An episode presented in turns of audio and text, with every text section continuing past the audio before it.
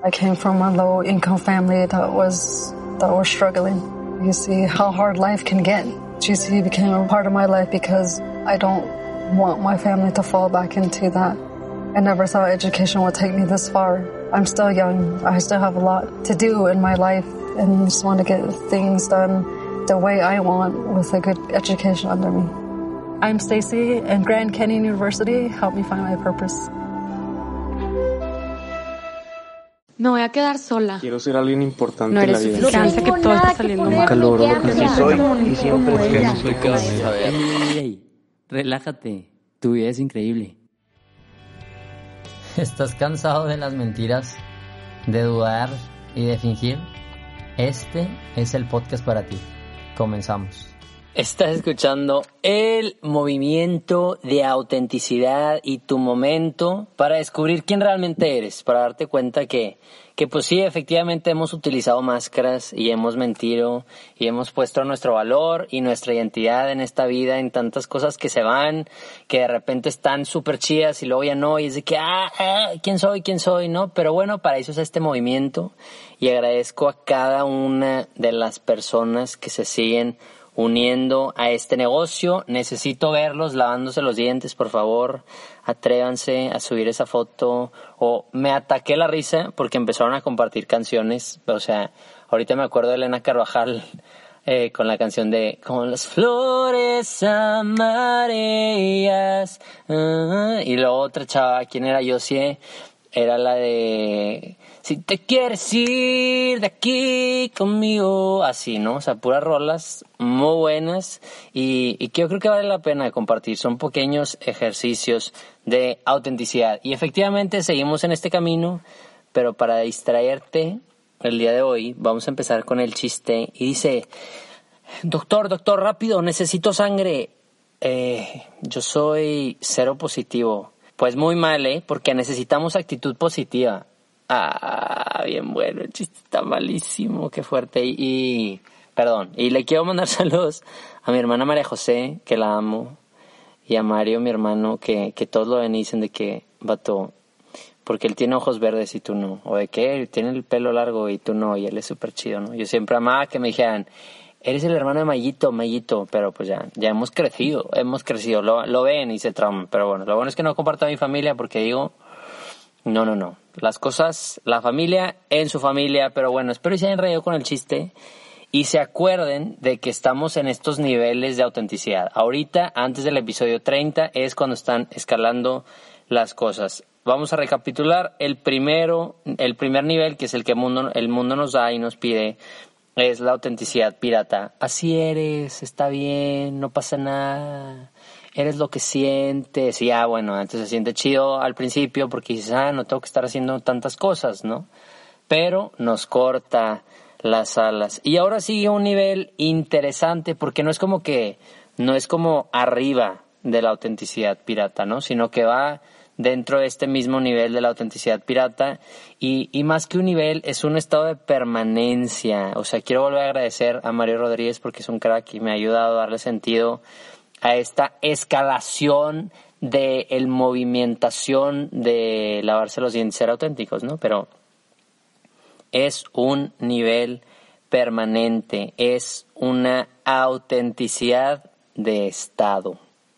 Así es, o sea, mexicanos al grit, haz de cuenta, así, nivel de estado. Y es muy interesante porque habla de responsabilidades y es, ah, responsabilidades como que aburrido, ¿no? Pero, pero es que es una realidad y ya lo había platicado en el episodio anterior, la autenticidad no va sola. No se trata de solo ser auténtico por ser auténtico, ¿no? O sea, hay que ser honestos, hay que ser humildes, hay que buscar la verdad y en este sentido hay que ser responsables. Y es muy fácil descubrir cómo vamos en este nivel de autenticidad. Siempre pongo el ejercicio de escribir en una hoja, yo soy, punto, punto, punto, y empieza a llenar, oye, yo soy hijo, yo soy hermano, yo soy estudiante de universidad, yo estudio comunicación, yo soy mexicano, yo trabajo en Club Faro, yo, y así vas haciendo la lista como de responsabilidades que tienes.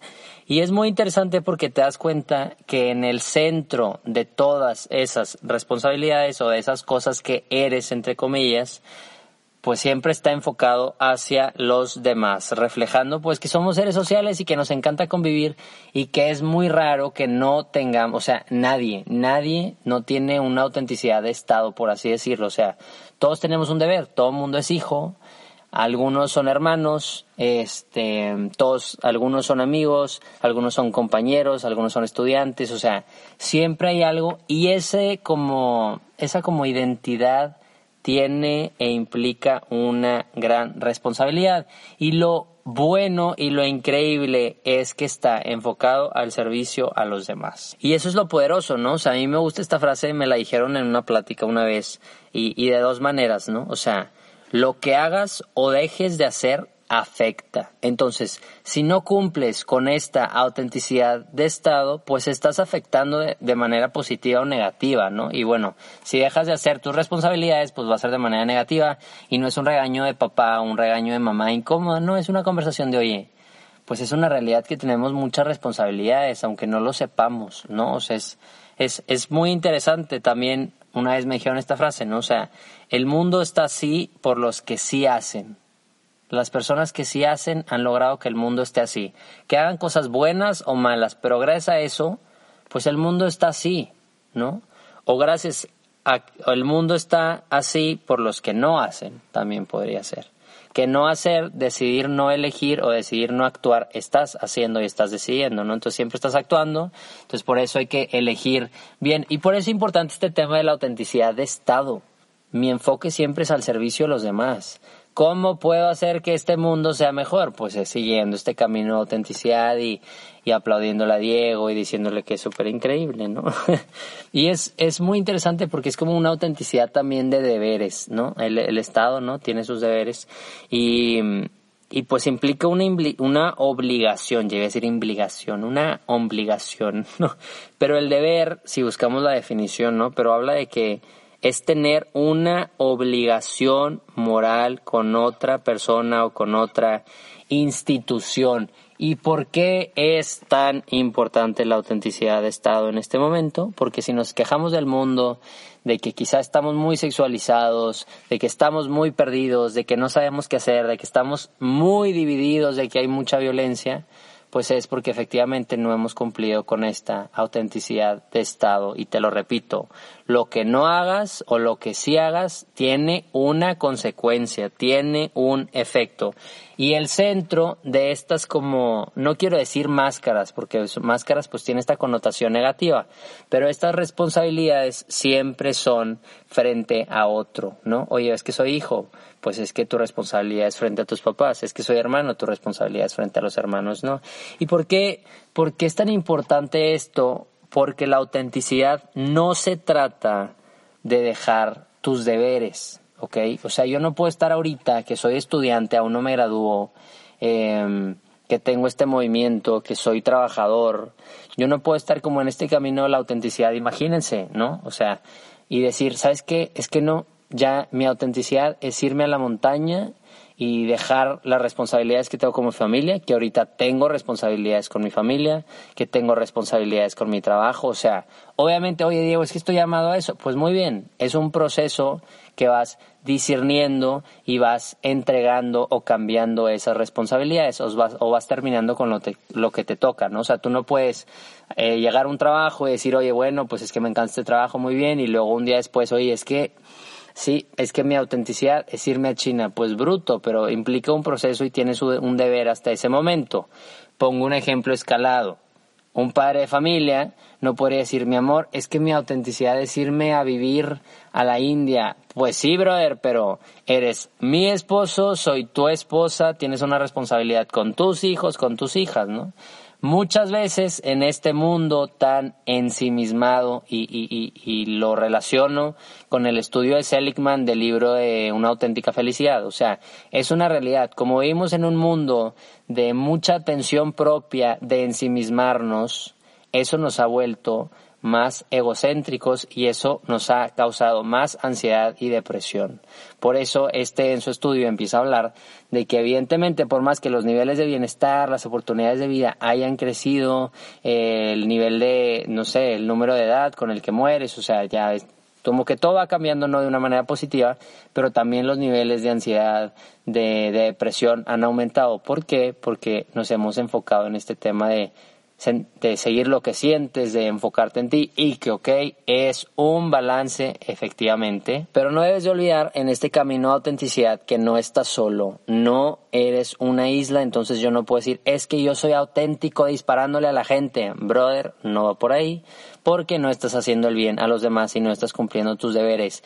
Y ahora que yo decía, oye, soy mexicano, pues es que tengo un deber con mi nación por más que no lo, no lo sienta o no lo viva o no lo exprese. Me encanta cuando hay estas personas, Roberto García, por ejemplo, que lo entrevisté hace dos semanas, pues él hablaba mucho eso, de que realmente el cambio del país está en nuestras manos. Y a veces hay gente que lo tiene más enraizado en su vida y hay otra gente que no.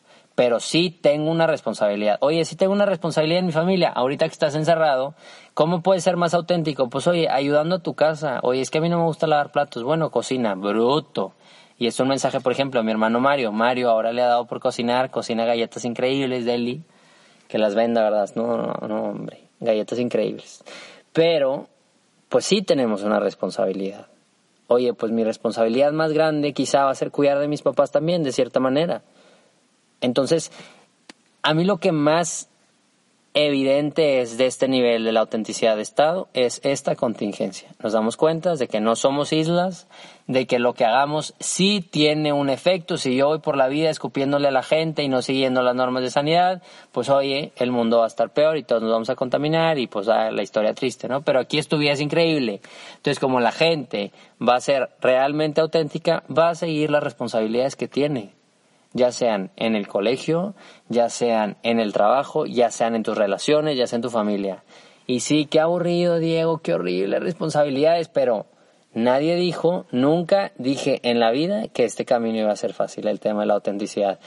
Y me duele decirlo porque yo soy el primero en que va a tener que aguantar a mi mamá diciéndome, tú dijiste deberes de Estado, entonces ponte a lavar. Pues oye, plancha tu camisa. Y yo, no, no, no quiero hacer eso, ¿no? Pero Estamos juntos en este camino.